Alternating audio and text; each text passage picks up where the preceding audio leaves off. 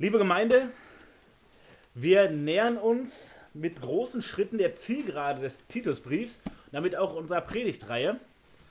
Nach heute haben wir noch, wenn Gott es möglich macht, noch zwei Termine, ähm, wo wir dann den Titusbrief abschließen wollen. Und wir wollen uns einmal daran erinnern, was war bisher los? Es ist immer wichtig, dass wir so das große Ganze im Blick haben. Deshalb nochmal ein Schnellüberflug über den Titusbrief. Paulus macht zu, zu Anfang ganz deutlich, warum der Gemeindebau auf Kreta so hoffnungsvoll ist. Das finden wir in den ersten Versen, obwohl wir später erfahren, wie kompliziert die Kreter sind und wie schwierig eigentlich die Bedingungen sind. Und so viel spricht dagegen, dort Gemeinde zu gründen. Und er macht aber deutlich, wer hat alles in der Hand. Der, der uns erwählt hat, der uns errettet hat, der uns durchträgt. Er baut Gemeinde. Und dann geht es um verschiedene Themen. Es geht um die Frage der Ältesten. Es braucht Älteste hier vor Ort. In jeder Stadt soll Titus Älteste einsetzen. Was haben die zu tun? Was brauchen die für Voraussetzungen? Ähm, wir haben uns auch nochmal angeschaut, was kann Gemeinde tun, um Leitung zu unterstützen, um ihr zuzuarbeiten und auch damit Gott zu ehren. Haben einen kleinen Exkurs gemacht. Dann die ganze Frage der Kampf gegen ihr Lehrer und ihr Lehren. Was ist, was ist dran wenn ihr Lehrer auftreten im Umfeld der Gemeinde, was ist die richtige Therapie, die biblische Therapie? Und dann ging es darum, dass, dass Titus verschiedene Personengruppen ermahnen sollte. Die älteren Männer, die älteren Frauen, die jüngeren Frauen, die jüngeren Männer und dann auch die Sklaven. Wir haben gesehen, mit eingeschlossen sind auch wir als Arbeitnehmer. Warum mussten sie alle ermahnt werden? Ja, weil es nicht so geklappt hat, weil sie nicht so ein gutes Zeugnis gelebt haben. Also ganz normale Gemeindesituation. Ganz normal. Und dann haben wir letzte Woche die Verse äh, Titus 2, Vers 11 bis 15 studiert und haben gesehen, es kommt auf einmal so ein Exkurs. Bisher ging es immer darum, tu dies, tu jenes, ermahne, warne, klär auf, deck auf. So, ganz viel zu tun. Und dann ein, ein theologischer Grundlagenexkurs 2,11 bis 15. Denn die Gnade Gottes ist erschienen, die heilbringend ist für alle Menschen. Wir sehen, das denn ist das Brückenwort zu all dem, was vorher war. Die ganzen praktischen Anweisungen. Die Gnade Gottes ist erschienen. Christus ist sichtbar geworden, ist in diese Welt gekommen, hat öffentlich gepredigt, hat seine Zeugen losgeschickt, um die ganze Wahrheit weiterzusagen. Es ist ganz sichtbar. Und damit ist das Heil in die Welt gekommen. Und die Tür steht offen für alle Menschen. Und wir wissen, nicht alle Menschen werden kommen. Aber Gott hat die, die Türen zur Rettung weit aufgemacht. Und dann haben wir gesehen, diese Gnade Gottes, Jesus selbst, der nimmt uns in Erziehung. Titus 2, Vers 12. Er wirkt an uns, weil unser altes Wesen noch da ist weil sich mit der Bekehrung nicht unser ganzes Wesen geändert hat. Weil unsere ganze Lebenszeit hier auf Erden Gott an uns arbeitet. Und wie können wir da mitwirken? Indem wir hinhalten, indem wir erziehungsbereit sind. Und das können wir besonders gut, da spricht dann Titus ähm, 13 von, indem wir darauf schauen, dass es hier nicht um ein Moralgesetz geht, indem äh, wir darauf schauen, dass es nicht einfach nur darum geht, wie leben Menschen so halbwegs ordentlich zusammen, sondern dass wir blicken auf unseren Herrn, der wiederkommt und dann sichtbar für alle Menschen. Kein Zweifel mehr, wer dieser Jesus ist, wie beim ersten Kommen. Beim nächsten Mal wird allen klar sein, wer er ist. Und mit diesem Blick sollen wir uns bereit machen und sagen, ja, Herr, erzieh mich, veränder mich. Und Titus 2, Vers 14 wird dann noch einmal deutlich gemacht. Er hat sich selbst hingegeben, hat sich selbst als Zahlungsmittel hingegeben, um uns aus der Sklaverei der Sünde freizukaufen. Und wozu? Um uns von unserer Gesetzlosigkeit zu erlösen. Also von unserer Sklaverei unter die Sünde uns freizukaufen und für sich selbst ein Volk zum besonderen Eigentum zu reinigen. Er er putzt uns sauber. Ein anderes Bild. Erziehung ist ein Bild, das andere ist, er putzt uns sauber als sein Eigentum. das eifrig ist, gute Werke zu tun. So endet dann 2 Vers 14 und da schließt sich wieder der Kreis. Und am Anfang sich noch fragt, Mensch, Paulus, was ist denn jetzt los? Ja, genau darum geht es. Gute Werke retten dich nicht. Gute Werke sorgen nicht dafür, dass du ein bisschen schicker bist vor Gott. Und dass er dich deshalb lieber annimmt. Die guten Werke sind die logische Folge der Gnade Gottes, der Errettung, der Erziehung Gottes. Und deshalb sollen wir eifrig uns danach ausstrecken, gute Werke in Gottes Augen zu tun. Denn Gott hat alles andere schon gegeben. Er hat alles in die Waagschale geworfen für uns. Alles ist geklärt. Was bleibt für uns noch übrig? Ja, tut gute Werke. Das ist noch offen. Und er sagt dann zum Schluss, und das ist dann auch das Bindeglied zu unserem Predigtext von heute, Paulus an Titus, dieses sollst du lehren und mit allem Nachdruck ermahnen und zurechtweisen. Also lass nichts dazwischenkommen. Dort, wo es nicht umgesetzt wird, geh den Leuten nach. Tritt ihnen liebevoll auf die Füße. Lass sie nicht einfach laufen. Niemand soll dich gering schätzen. Wir wissen, es geht hier nicht darum, dass Titus hier sein, sein Ego ein bisschen pinseln soll, um seiner selbst willen, sondern weil er in Autorität dort eingesetzt ist. Stellen wir uns vor, dieser junge Mann aus heidnischem Hintergrund soll Älteste einsetzen, soll in die örtlichen Versammlungen gehen und sagen, ich setze jetzt die Älteste ein. Paulus hat mich ausgesandt und Gott hat mich hingestellt. Das kann sehr kriselig werden. Aber es ist wichtig, wenn seine Autorität nicht ernst genommen wird, wird Gottes Werk hier behindert. Ähm, wenn er die älteren Männer und älteren Frauen sogar ermahnt, der junge Bursche, dann ist es wichtig, dass klar ist, warum hat er Autorität. Nicht aufgrund seines Lebensalters, nicht aufgrund seiner Herkunft, sondern weil Gott ihn hier eingesetzt hat. Weil er eine bestimmte Aufgabe hat, genau eben das zu tun. Und dann geht es in unserem Text von heute, also Titus 3 ab Vers 1, weiter mit der Praxis. Ich denke, alles klar, jetzt kommen hier die nächsten Anweisungen. Wie sollen wir sein? Was ist jetzt dran? Wo muss ermahnt werden? Und dann sehen wir gleich danach, nach nur zwei Versen, macht Paulus einen ganz ähnlichen Exkurs auf. Es geht wieder um die, die Kernwahrheiten. Und wir sehen, es hat hier aber einen etwas anderen Aufbau. Was Paulus nämlich hier macht, und das wird uns jetzt auch begleiten in dieser Predigt, Paulus bedient hier die drei Zeitdimensionen, die wir denken können, in denen wir uns zu Hause fühlen. Er fängt an in den Versen 1 und 2 damit, wie wir sein sollen. Also ein Zukunftsblick. Und zwar einer mit Autorität. Da soll es hingehen. Es ist nicht eine Prophezeiung, sondern ein Auftrag. Da soll es hingehen. Mit dir, mit euch, mit mir. In Vers 3 macht er einmal den Rückblick, Vergangenheit. Wie waren wir? Und da können wir gleich voll mit einstimmen. Das werden wir uns gleich anschauen. Wie waren wir? Und in Versen 4 bis 7 wie und warum wir neu wurden.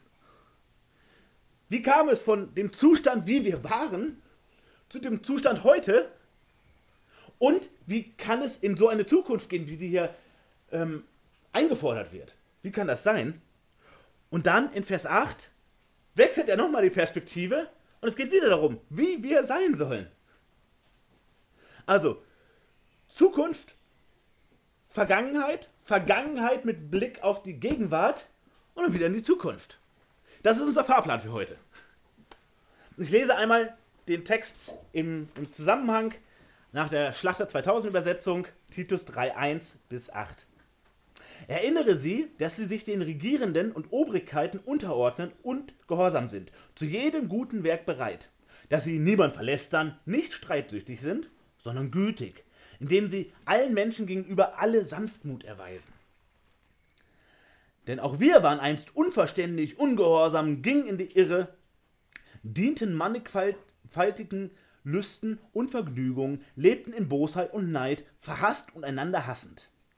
Als aber die Freundlichkeit und Menschenliebe Gottes, unseres Retters, erschien, Der hat er uns, nicht um der Werke der Gerechtigkeit willen, die wir getan hätten, sondern aufgrund seiner Barmherzigkeit errettet durch das Bad der Wiedergeburt und durch die Erneuerung des Heiligen Geistes, den er reichlich über uns ausgegossen hat, durch Jesus Christus, unseren Retter, damit wir durch seine Gnade gerechtfertigt der Hoffnung gemäß Erben des ewigen Lebens würden. Glaubwürdig ist das Wort, und ich will, dass du dies mit allem Nachdruck bekräftigst, damit die, welche an Gott gläubig wurden, darauf bedacht sind, eifrig gute Werke zu tun. Dies ist gut und nützlich für die Menschen. Lass uns noch einmal kurz beten. Ach Herr Jesus, danke für, für diesen Text wirklich mit diesen drei Zeitdimensionen.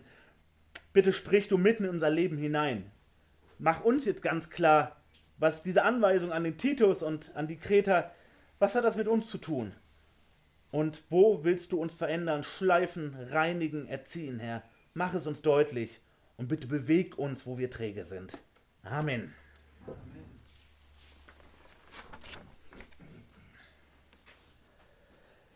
Wir sehen, es fängt wieder erst mit einem, einem Zwischenstück an, praktische Anweisung, Verse 1 und 2. Und in Titus 3, Vers 1 geht es zunächst um unser Verhältnis zur politischen, staatlichen ähm, Autorität. Und ähm, wir müssen einen kleinen Exkurs wagen, weil es ein so wichtiges Thema auch ist ähm, und eins, wo so große Lücken sind. Und zugleich, wenn wir nur ein bisschen Bewusstsein haben für das, was gerade in Gesellschaft und Politik los ist, sehen wir hoffentlich auch, wie dringend es ist, dass wir als Christen dort nicht passiv und schweigend sind.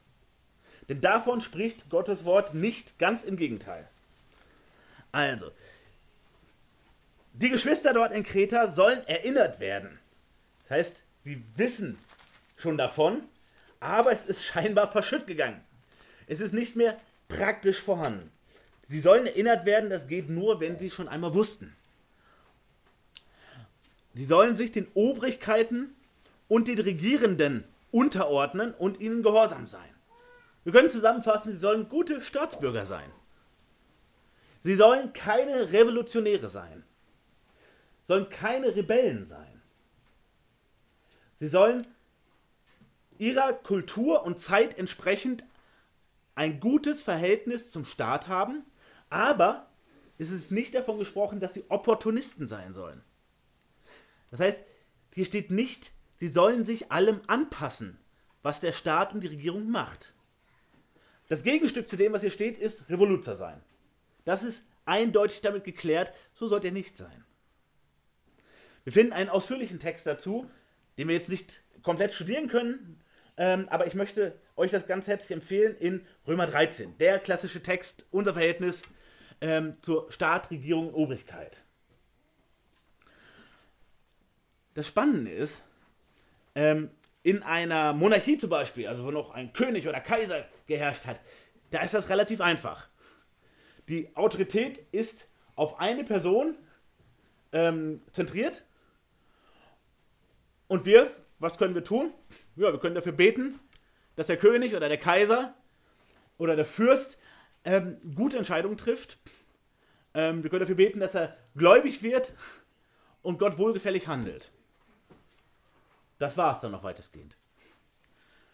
Nun stellt uns Gott in ein politisches System, was relativ einmalig ist. Wir berufen zwar immer auf die antiken Demokratien, die haben allerdings relativ wenig mit dem zu tun, was wir heute haben. Wer sind die Regierenden und Obrigkeiten? In einer Diktatur relativ einfach. In einer Demokratie. Wer herrscht in einer Demokratie? Das sagt uns schon das Wort. Das Volk. Wenn wir uns mal damit intensiver befassen, was wir sicher nach dem Sommer nochmal machen werden, an passender Stelle, werden wir sehen, eine Frau Merkel oder ein Herr Steinmeier sind nicht unsere Könige, sind nicht unsere Herrscher, sondern unsere Mitarbeiter. In einer Demokratie, in einer Volksherrschaft herrscht jeder mündige Erwachsene mit. Also wir geben nicht Königen oder Kaisern alle paar Jahre unsere Stimme, um uns einen von denen auszusuchen, sondern wir haben Mitarbeiter. Das ist die leitende Politik. Und ja, wir sollen für die beten. Das bedeutet hier in diesem Zusammenhang auch erstmal, unsere Aufgabe ist nicht uns einen Herrn Steinmeier oder einer Frau Merkel unterzuordnen. Das ist nicht unsere Aufgabe, sondern hier mitzuwirken daran, nach unseren Möglichkeiten. Das heißt nicht, dass wir alle in die Politik gehen sollen, in Parteien eintreten sollen. Das ist hier nicht beschrieben. Aber wir sollen gute Staatsbürger sein. Und die Grundlage einer Demokratie ist, jeder Bürger bringt sich ein, tut seine Meinung, seine Überzeugung kund. Und dafür gibt es ganz viele Möglichkeiten. Ich denke, die brauche ich euch hier nicht erzählen. Wir haben unendlich viele Möglichkeiten in dieser Demokratie, wie wir sie noch haben im Moment, unsere Überzeugung als bibeltreue Christen kundzutun und zusammenzuschließen, um diese Überzeugung auch zu vertreten.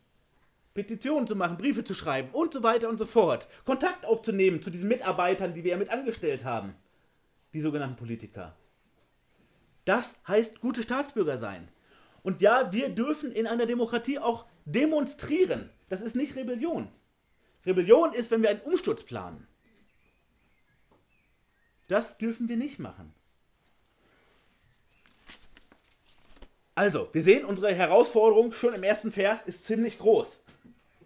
Wir müssen unseren Platz darin finden. Es ist nicht für jeden der gleiche Platz. Es können auch Christen in eine Partei gehen oder sich in einer Organisation zusammenschließen, die parteiähnlich ist. Das können sie auch, aber das müssen wir definitiv nicht. Aber wir sollen Salz und Licht sein. Und wenn wir uns unserem Staat gut unterordnen, bedeutet das, dass wir mitmachen. Dass wir nicht alles hinnehmen, was dort entschieden wird, wie eine Ehe für alle, die inzwischen durch fast alle Parteien gefordert wird sogar für die nächste Regierungsbildung, dann sollen wir dort nicht zu schweigen, weil wir wären schlechte Staatsbürger, wenn wir unsere Überzeugung hinterm Berg halten würden. Wir sehen, der Auftrag ist der gleiche. Die Umsetzung ist heute definitiv eine andere als unter einem römischen Kaiser oder einem König oder einem Diktator. Es ist für uns mehr Arbeit, aber auch viele offene Türen, viele tolle Möglichkeiten. Und noch ein Hinweis, um das abzuschließen. Wir sehen ja zu jedem guten Werk bereit. Politik fängt nicht in Berlin an und erst recht nicht in Brüssel. Dieser Staat und diese, alles, was damit zusammenhängt, fängt an, wo? In der Nachbarschaft, in der Schule, Genau da beteiligen wir uns als Elternvertreter. Das sind tolle Möglichkeiten, gerade für uns als Christen. Unterstützen wir lokale Initiativen, die eine gute Richtung haben. Tun wir uns mit anderen Christen zusammen, um gegen Ungerechtigkeit den Mund aufzumachen, dann sind wir gute Staatsbürger. Zu jedem guten Werk bereit. Dort, wo Gott Möglichkeiten schenkt, ergreift die. Was würden unsere Geschwister dafür tun, die in der Verfolgung stecken. Also in ganz undemokratischen Ländern, in Diktaturen, in Religionsdiktaturen. Was würden sie dafür tun, wenn sie als Christen wenigstens ihren Glauben verkünden dürften und ihre Glaubensüberzeugung weitersagen dürften? Wir können das. Wir sollten es nutzen. Also ganz praktisch, große Aufgabe, heute umso mehr.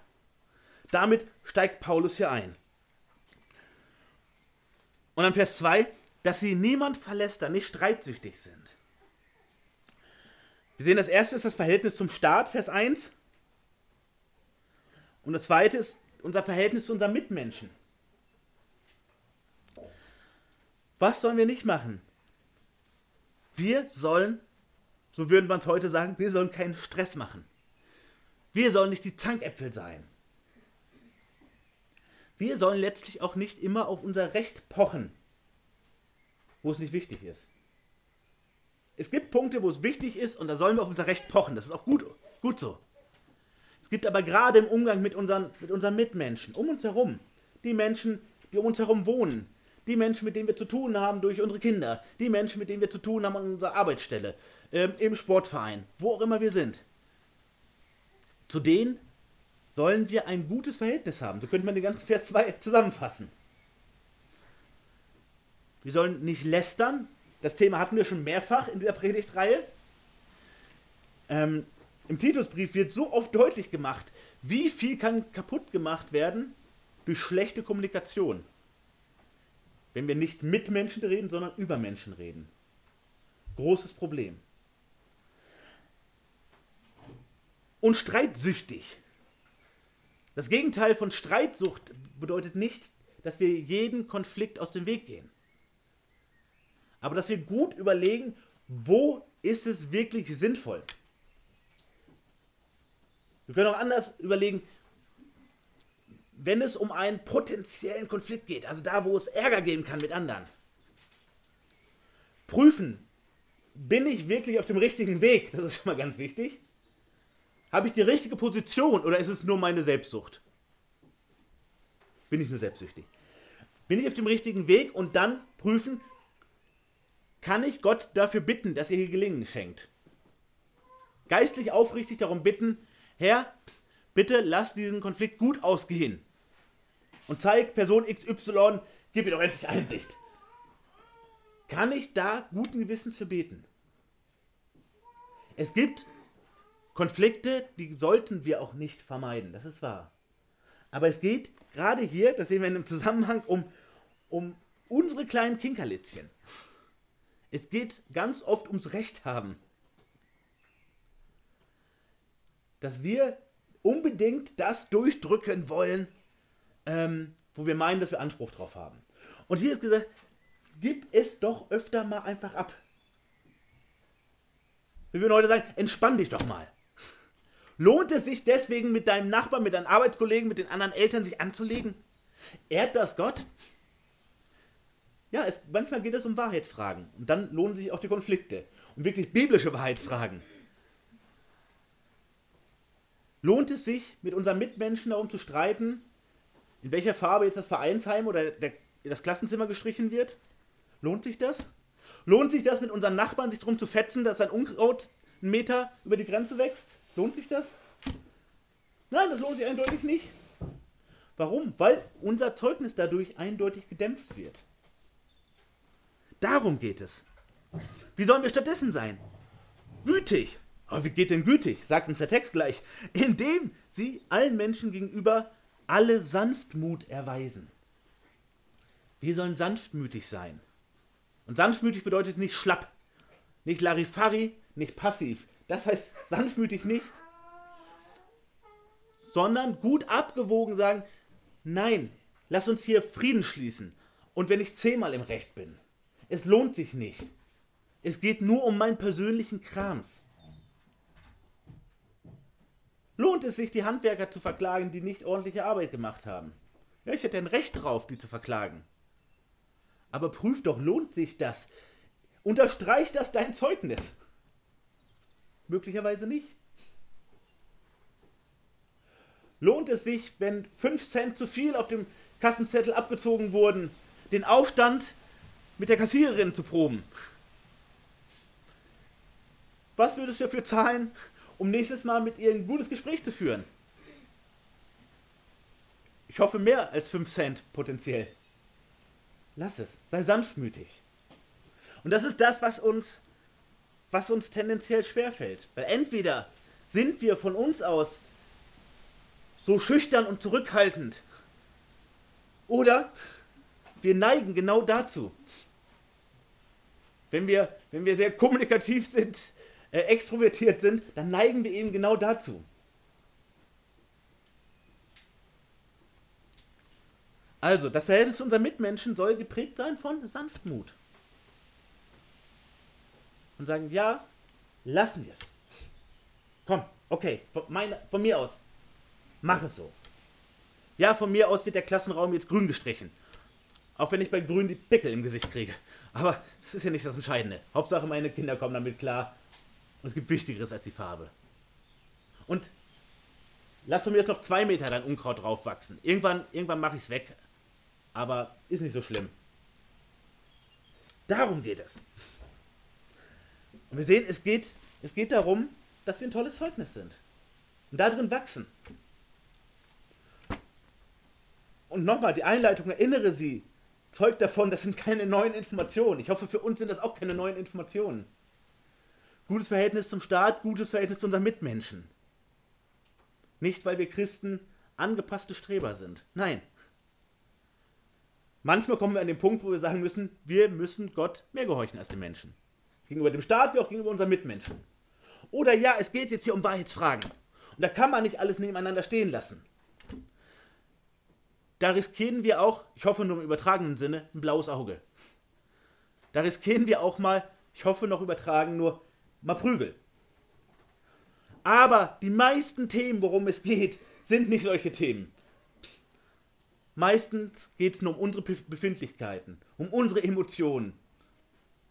Und da sagt Gott, komm, sei friedlich, sei sanftmütig.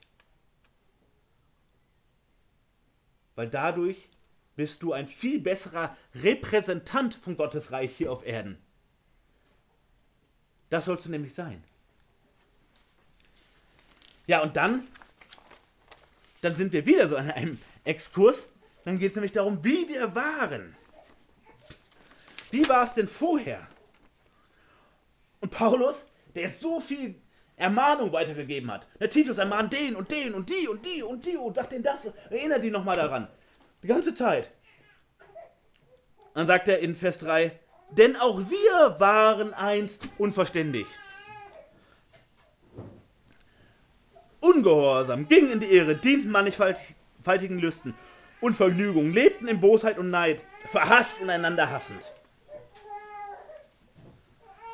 Er sagt, hier auf Kreta, das sind nicht besonders schlechte Christen. Das sind nicht besonders schwierige Gemeindeglieder, die ihr da habt. Meint, waren doch genauso. Wir waren doch genauso, bevor die Rettung kam. Und auch dann mussten wir erstmal wachsen. Wir haben doch alle die gleichen Ausgangsvoraussetzungen. Alle Menschen, die einmal Christen werden oder geworden sind, waren früher Verbrecher vor Gott. Gotteshasser. Jeder Mensch, jedes Kind ist von sich aus erstmal ein Gotteshasser. Und jeder Erwachsene auch.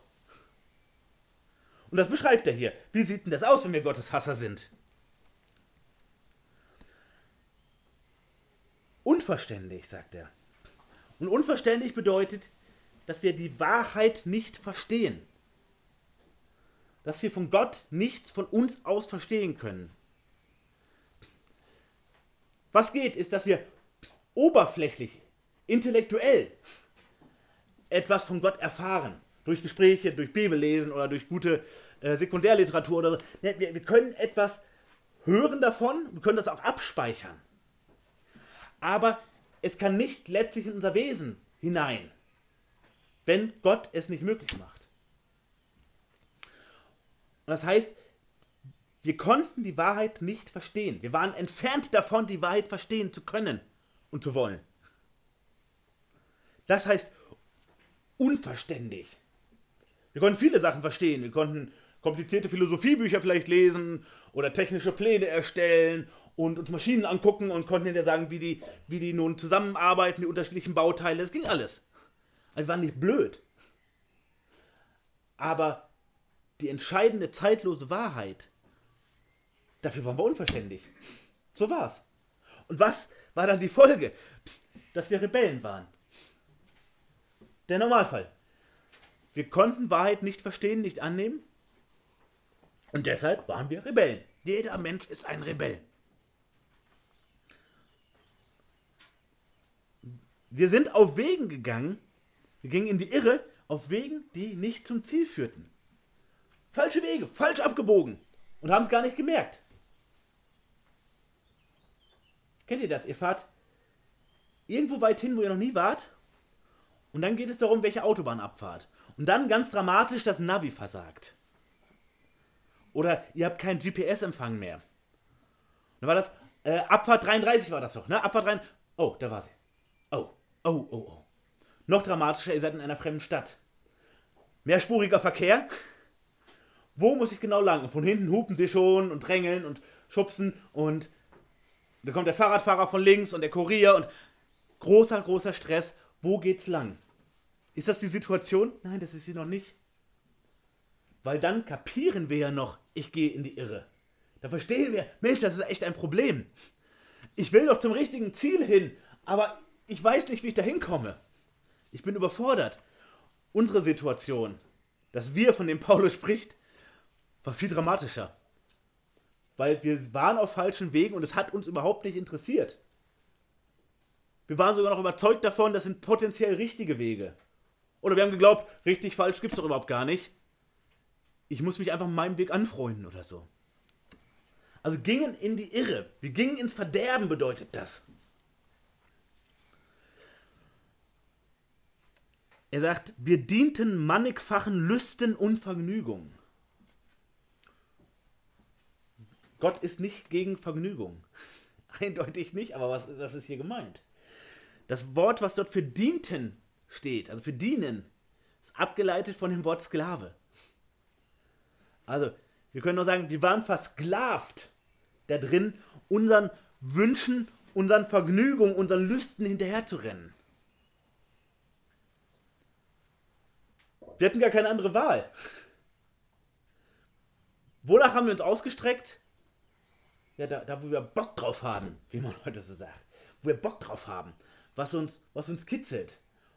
Und letztlich, wenn wir heute zurückschauen auf unser altes Leben, sehen wir, es war nicht so aus einem Guss, wie wir uns das schön geredet haben. Die einzige große Linie war, dass wir Gott gehasst haben und rebellisch unsere eigenen Wege gegangen sind, die falsch waren. Und wir, wir mussten dem nachgehen, wo es uns juckt. Egal, ob das, ob das Essen, Trinken, Alkohol war, unser, unser Hobby oder unser, unser Genörgel, uns über andere Menschen zu erheben, ähm, zu lästern oder, oder, oder. Das ist alles mit drin. Gott sagt, äh, Gott sagt durch Paulus, ja, so war es bei euch früher, ne? Wie Sklaven, die festgekettet sind, die voll und ganz ihren Begierden gehören, so wart ihr auch. Und das Lebenskonzept kann man zusammenfassen mit Bosheit.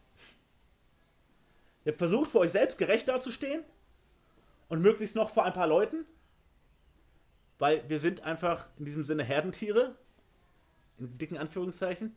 Also wir, wir sind, wenn wir nicht an Gott orientiert sind, an den Menschen orientiert. Wir haben Menschenfurcht. Wir wollen Menschen gefallen. Und wir streben danach, dass wir Menschen finden, die uns gut finden. Die wir gut finden. Das ist das, was wir am Ende von Römer, ähm, Römer 1 lesen.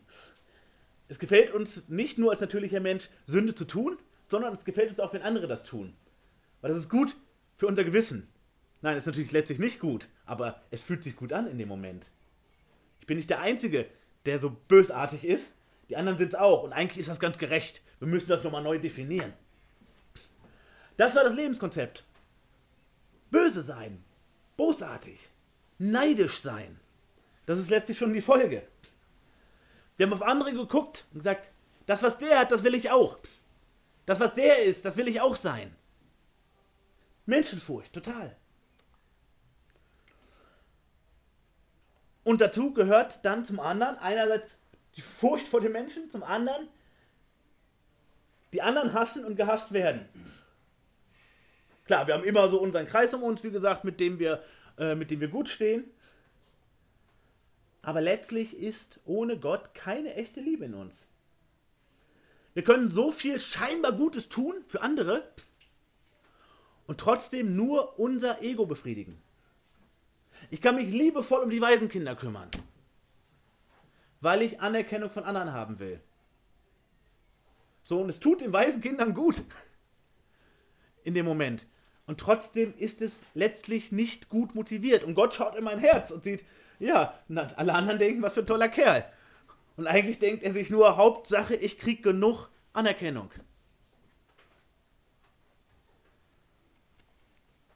Und letztlich hassen wir die anderen, die mehr haben als wir, die besser sind als wir oder besser gestellt sind als wir. Die, die uns nicht auf die Schulter klopfen, die hassen wir letztlich. Und wir werden selbst genauso gehasst. Das war der Blick zurück. Dunkle Vergangenheit, könnten wir sagen. Dunkle Vergangenheit. Und das ist sehr, sehr gut, was Paulus hier mit uns macht. Und ich möchte euch wirklich ähm, empfehlen, mal zurückzuschauen. In einer guten Art und Weise. Schaut mal zurück auf euer Leben, bevor Jesus in euer Leben hineingetreten ist und euch gerettet hat. Und schaut mal wirklich biblisch begründet, wie war es bei mir persönlich? Wonach habe ich wirklich gestrebt? Also nicht das, was die anderen gesehen haben. Sondern, wenn wir ehrlich zu uns selbst sind. Was war los in mir? Was hat mich wirklich angetrieben? Was für ein Mensch war dieser David vor der Bekehrung? Was sagt die Bibel dazu? Ich möchte euch das sehr empfehlen, weil durch diesen Rückblick sehen wir, wie tief Gott in den Dreck gegriffen hat, als er uns herausgeholt hat. Ja, Gott macht sich im übertragenen Sinn die Finger schmutzig. Obwohl Gott ja keine Gemeinschaft mit, mit dem Dreck unserer Sünde haben kann. Aber letztlich, als er uns gerufen und errettet hat, hat er mitten in den Dreck reingefasst, weil genau da waren wir.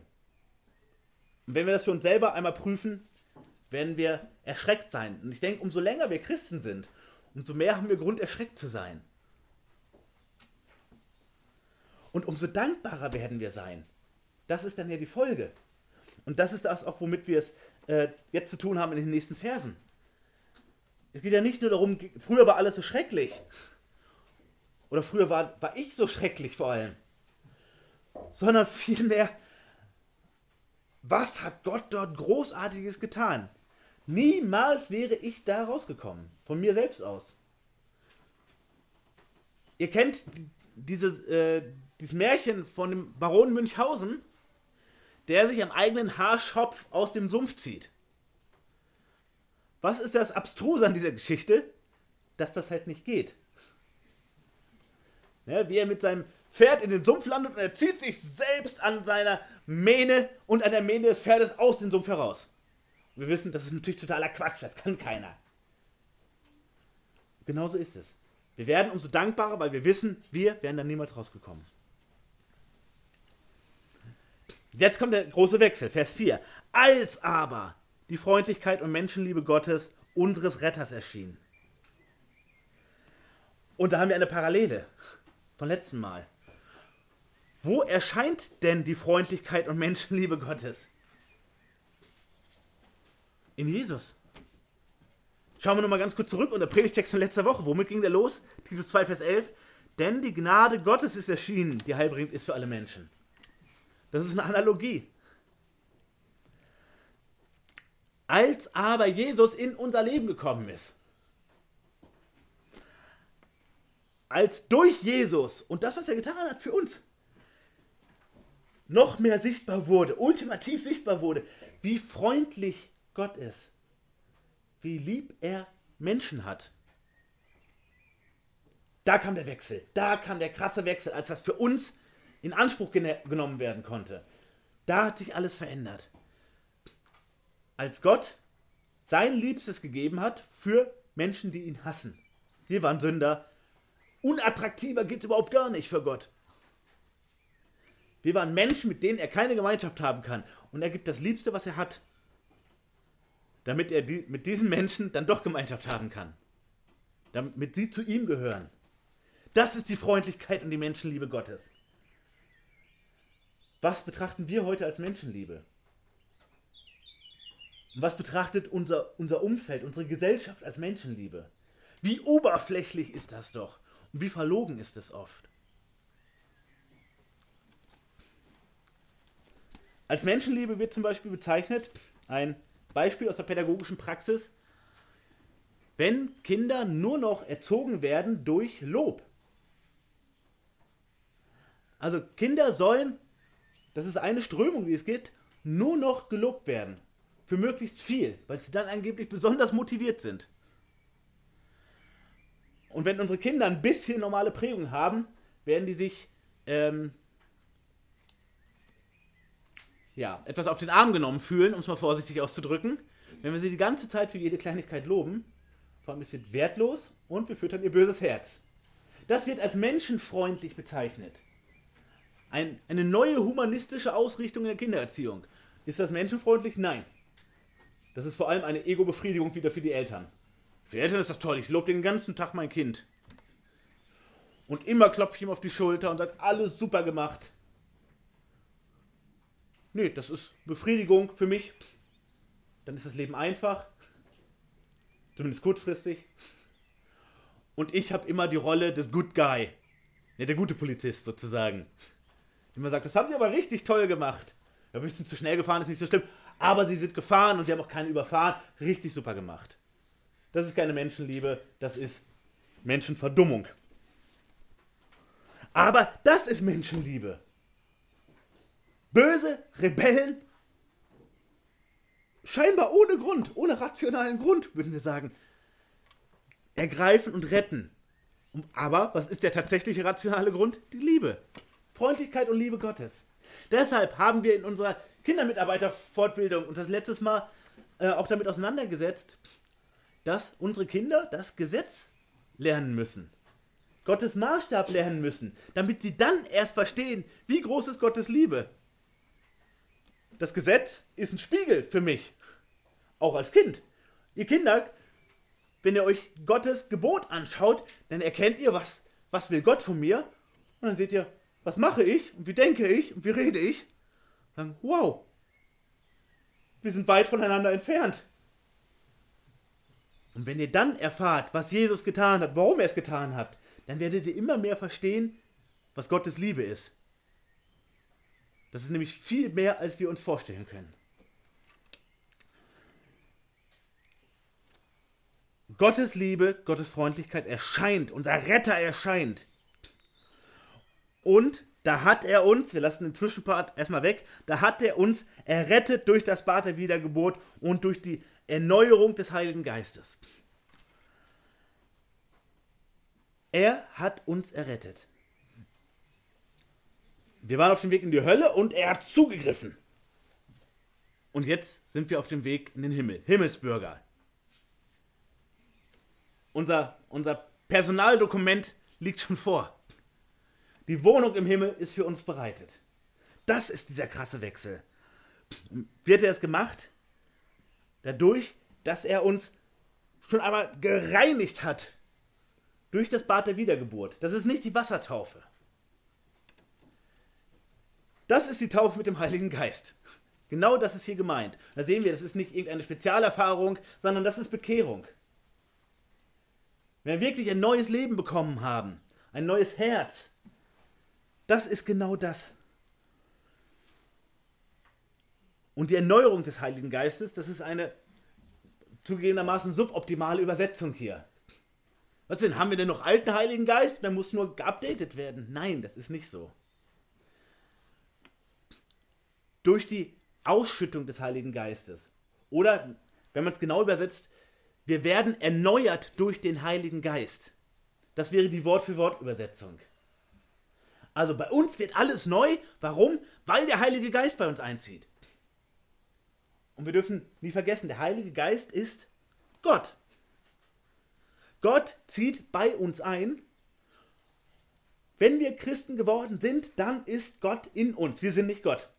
Aber Gott ist in uns und arbeitet an uns und hilft uns Dinge zu verstehen und tröstet uns und baut uns auf und schüttelt uns manchmal durch, wo wir schwer von Begriff sind, wo wir bockig sind. Der Heilige Geist sorgt dafür, dass wir sein Wort verstehen können und dass es praktisch werden kann in unserem Leben. Also, er rettet durch das Bad der Wiedergeburt und durch die Erneuerung des Heiligen Geistes. Wir sehen, das ist notwendig.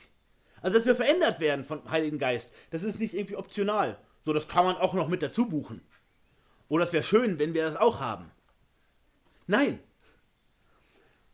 Sobald wir zum Glauben kommen dürfen, wirkt er und das ist notwendig.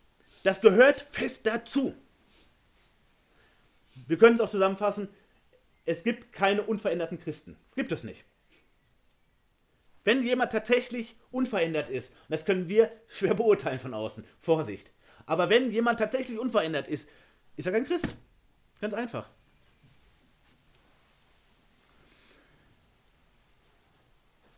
Und wir müssen uns noch mal kurz auf unseren Einschub stürzen. Das zwischen den Gedankenstrichen. Also er hat uns errettet, wie haben wir auch gerade geklärt. Warum? Nicht um der Werke der Gerechtigkeit willen, die wir getan hätten. Nicht, weil wir es verdient haben. Und da sind wir wieder bei unserem Text von letzter Woche. Aus Gnade. Wir haben die Hölle verdient. Wir haben es verdient, keine Gemeinschaft mit Gott zu haben. Haben wir echt alles für getan. Wohlverdient. Unverdient wurden wir gerettet. Unverdient haben wir Heiligen Geist bekommen. Unverdient arbeitet Gott an uns. Aufgrund seiner Barmherzigkeit. Das ist ein Synonym für die Gnade. Weil Gott es will. Weil Gott Mitleid mit uns hat. Weil, obwohl er allen Grund hätte, uns wegzustoßen. Weil genau da wollten wir ja sein vorher. Weit weg von Gott. Kommt er uns nah und lässt uns nicht laufen. Und ein ganz kurzer Exkurs in drei bis vier Sätzen dazu. Wir sind nicht Gott, aber wir sollen uns daran ein Beispiel nehmen. Wir neigen dazu, sei es bei unseren Kindern, sei es bei unseren Geschwistern, laufen zu lassen. Das ist der bequemere Weg. Wir können von Gott lernen, echte Liebe führt dazu, dass wir nicht laufen lassen, dass wir nachgehen. Wie lange ist Gott uns nachgegangen? Und wir waren bockig und wollten weiter unseren alten Weg gehen. Nicht, dass es Gott aufgehalten hätte. Aber wir sehen, wie ist er an uns dran geblieben? Wie hat er sich fest vorgenommen, über diesen Menschen soll meine Gnade kommen. Dieser Mensch soll meine ganze Liebe erfahren und auch begreifen können. Und er ist uns von Anfang an, vom Anfang unseres Lebens ist er uns nachgegangen. Was für ein starkes Beispiel für uns, unserem Nächsten nachzugehen. Soll ich meines Bruders Hüter sein? Auf dem Zettel für den Vater-Sohn-Tag steht drauf als eine der Regeln für den Tag. Jeder Teilnehmer soll seines Bruders Hüter sein. Ja, bitte. Also, ganz unverdient, errettet. Der Wechsel in unserem Leben. Üble Gauner sind wir gewesen. Gottlos sind wir gewesen. Und jetzt ändert sich alles. Und wer hat's gemacht? Gott hat's gemacht. Nicht wir. Kein bisschen. Der Text lässt keine Lücke für unser tolles Handeln. Und der Text macht uns damit wieder einmal klar, wie gefährlich es ist, wenn wir als Christen auf andere herabsehen. Und gerade wenn wir Kinder haben, die Kinder gehen zur Schule, ist das ein, ein, ähm, ein mögliches Risiko. Ich höre es so oft von, von Kindern, die es wahrscheinlich auch einfach noch nicht besser wissen und Eltern, die es auch nicht auf dem Schirm haben, die aus meiner Klasse, wie die alle sind und die Familien, aber wir sind ja gute Christen. Und mit denen sollte ich auch gar nichts groß zu tun haben, weil wir sind ja anständige Christen und die sind halt so nicht Christen. Das ist genau das Gegenteil von der Haltung, die wir haben sollten. Was macht uns besser? Nichts, was wir vorweisen können. Das ist so ungefähr, wenn jemand, der aus einem brennenden Haus gerettet wurde, draußen steht und sagt, guck mal, diese Verbrecher, die da drin sitzen. Also ich bin ja hier draußen, ne? Aber die, guck dir die mal an. Nichts können wir da auf unsere Fahnen schreiben. Den er, also den Heiligen Geist, den er reichlich über uns ausgegossen hat durch Jesus Christus, unseren Retter. Eine wichtige Stelle für viele Diskussionen. Brauchen wir mehr Heiligen Geist? Nein, brauchen wir nicht. Sollten wir mal einen Lobpreisabend machen für mehr Heiligen Geist? Sollten wir beten, dass wir oder am besten noch andere mehr Heiligen Geist kriegen. Nein.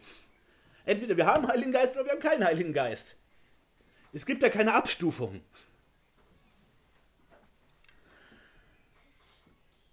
Es ist reichlich über uns ausgegossen.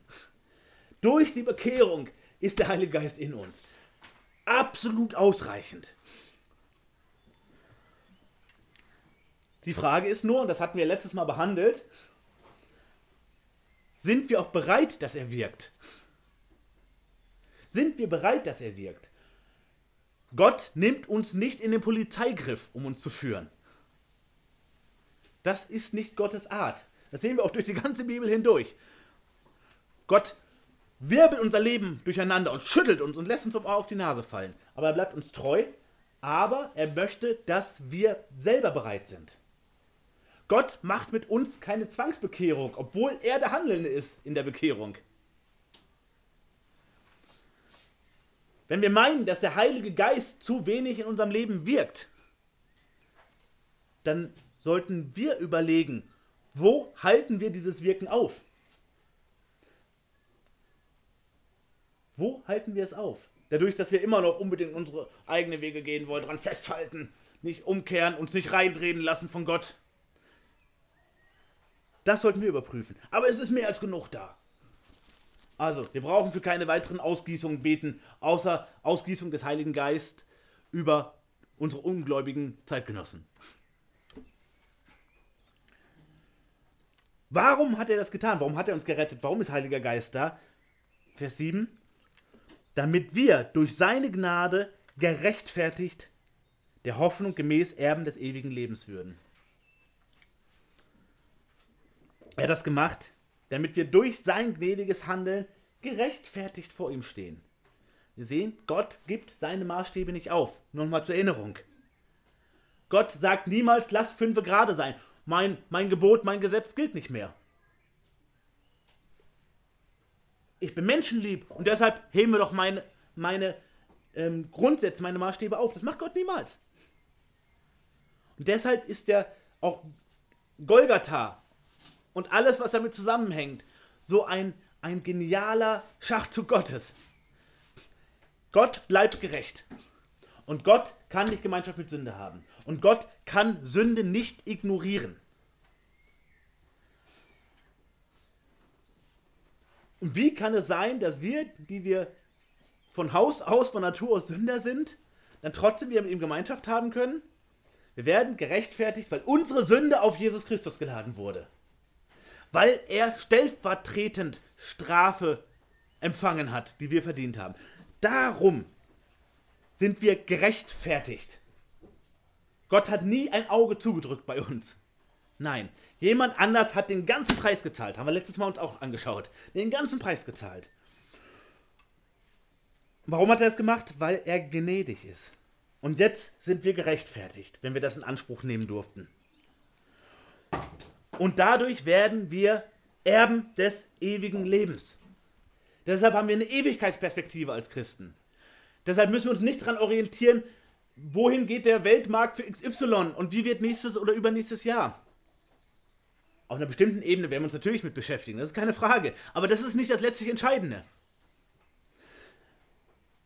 Bei all unseren Entscheidungen, bei all unseren Überlegungen brauchen wir immer die Ewigkeitsperspektive. Nicht, was ist jetzt die einfachste Lösung oder die billigste oder die schnellste, sondern was wird in der Ewigkeit wiedergefunden.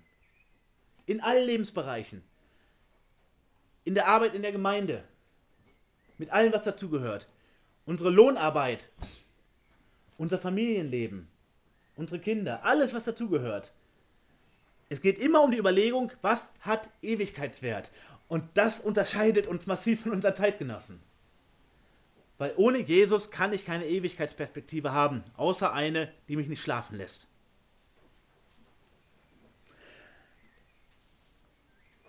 Also, der Rückblick, wie war es bei uns? Und dann, wie wurde alles anders?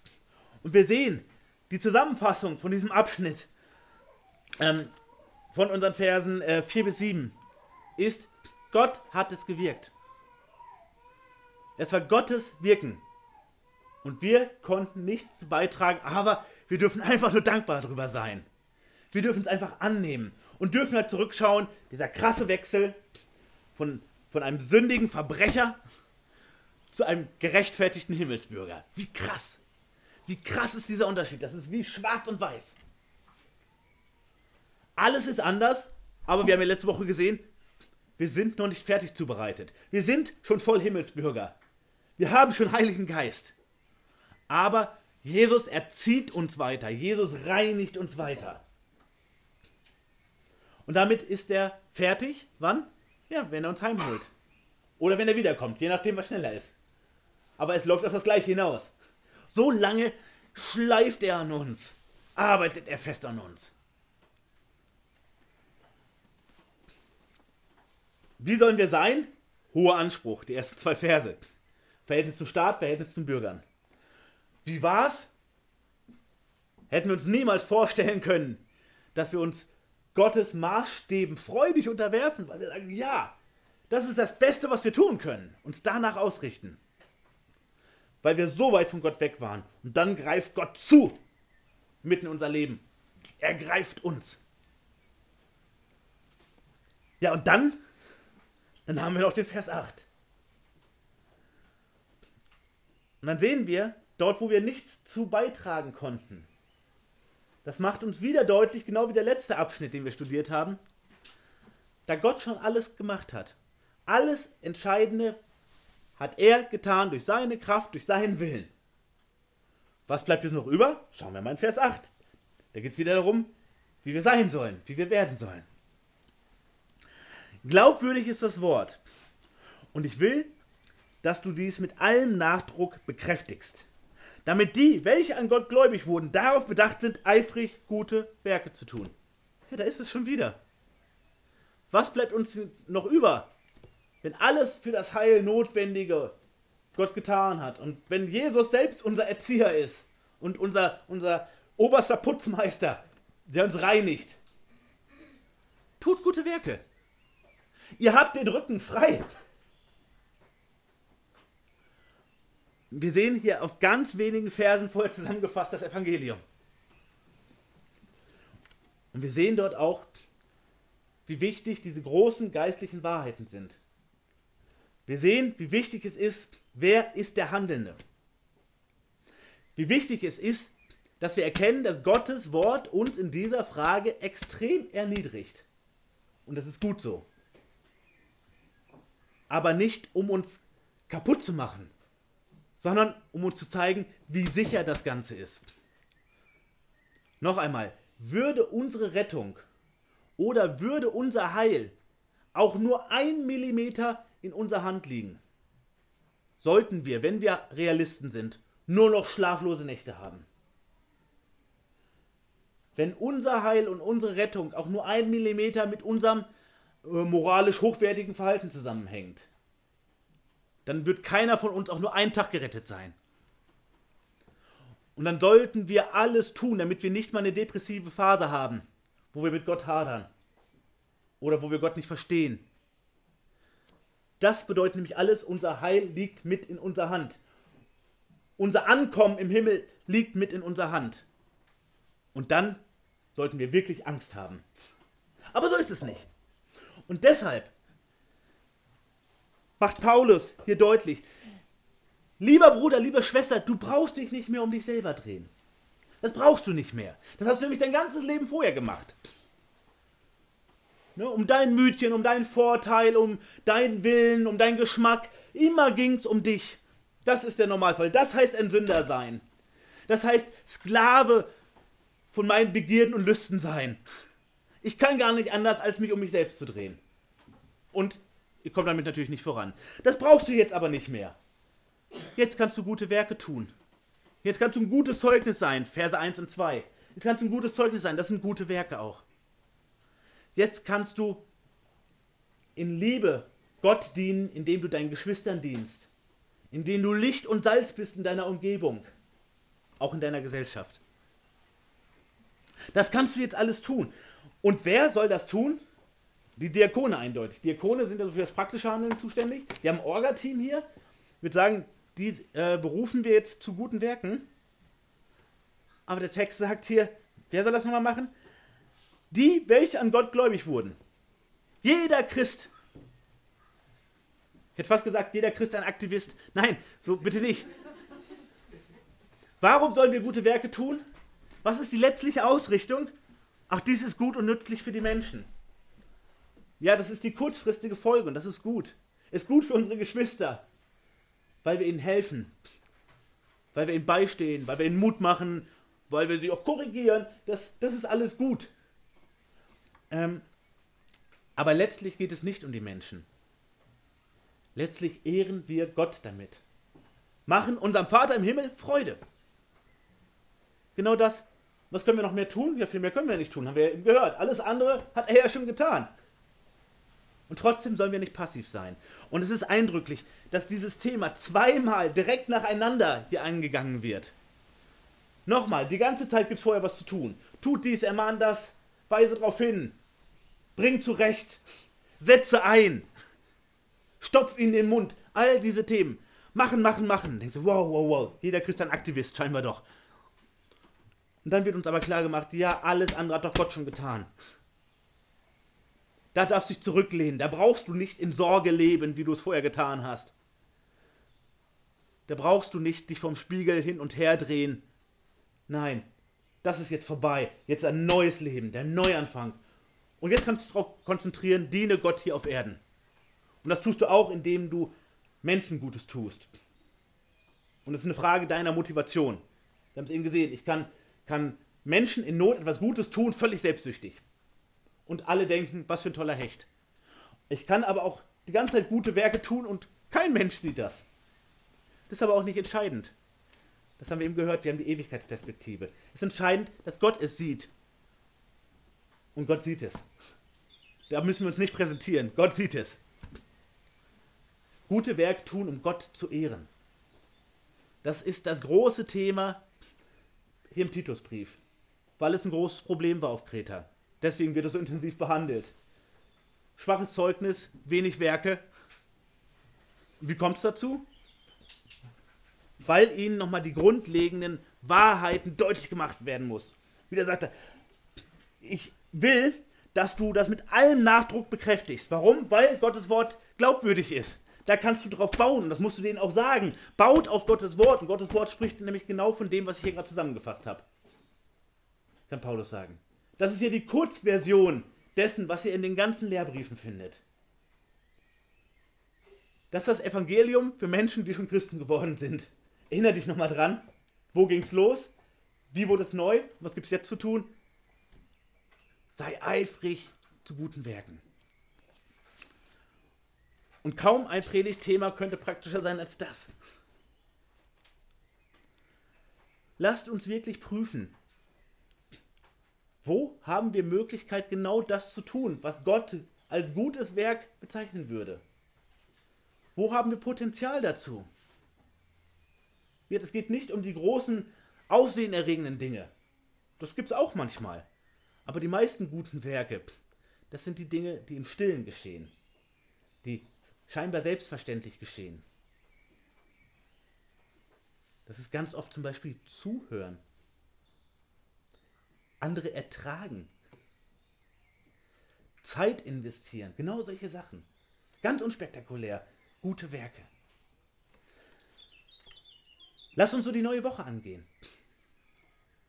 Dass wir prüfen nicht, wo könnte Bruder oder Schwester XY mal ein paar gute Werke tun, sondern dass wir für uns prüfen, wo schenkt uns Gott Möglichkeiten, die wir einfach stehen lassen.